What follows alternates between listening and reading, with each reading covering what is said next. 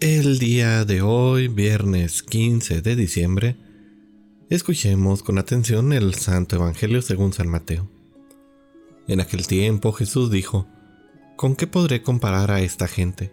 Es semejante a los niños que se sientan en las plazas y se vuelven a sus compañeros para gritarles, Tocamos la flauta y no han bailado, cantamos canciones tristes y no han llorado. Porque vino Juan que ni comía ni bebía y dijeron, tiene un demonio. Viene el Hijo del Hombre y dicen, este es un glotón y un borracho, amigo de publicanos y gente de mal vivir.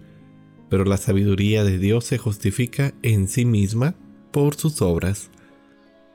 Palabra del Señor. Queridísima familia, seré muy breve en la reflexión del día de hoy. Ando un poco malo traigo un dolor de cabeza infernal y como que me estoy queriendo enfermar. Entonces seré muy breve en la reflexión del día de hoy. Les pido sus oraciones por mi salud. El Evangelio de hoy este, nos dice, como, como Jesús nos ha dicho en otro pasaje, que lo único que no se va a perdonar es el pecado contra el Espíritu Santo. Es decir, nuestra propia resistencia a la conversión.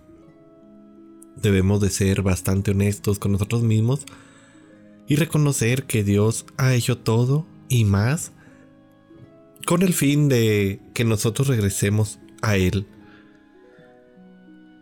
Seguramente no han faltado invitaciones a retiros, encuentros, a participar del sacramento de la reconciliación, a asistir a la misa o a una plática y muchas veces hemos desaprovechado estas invitaciones. Y es que para muchos esto no ha sido suficiente.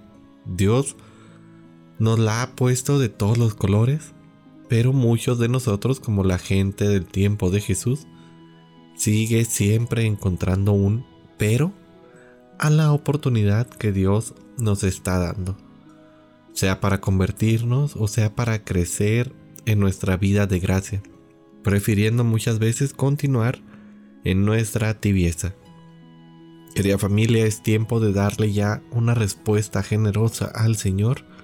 Es tiempo de abrir de par en par nuestro corazón para que el amor de Dios entre en lo más íntimo de nosotros mismos y produzca vida, pero sobre todo produzca vida en abundancia.